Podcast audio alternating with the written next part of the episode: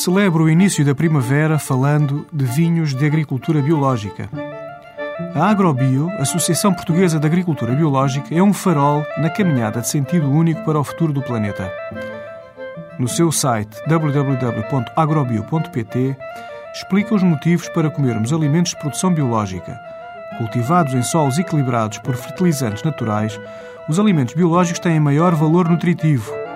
A agricultura biológica perpetua a diversidade das sementes e das variedades locais, ou seja, a biodiversidade. Nos solos regenerados e fertilizados organicamente, os alimentos mostram o seu verdadeiro sabor.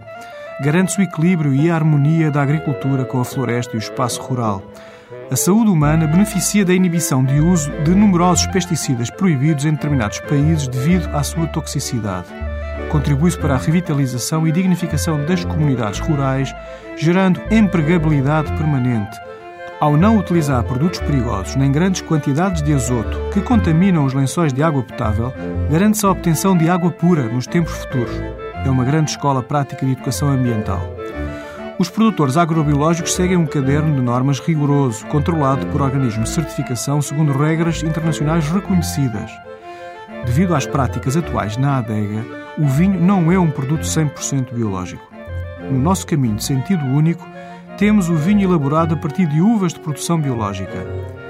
Como vinho diário, recomendo que prove o branco Quinta do Amial Loureiro 2007, um vinho verde DOC produzido com uvas biológicas na sub-região do Lima.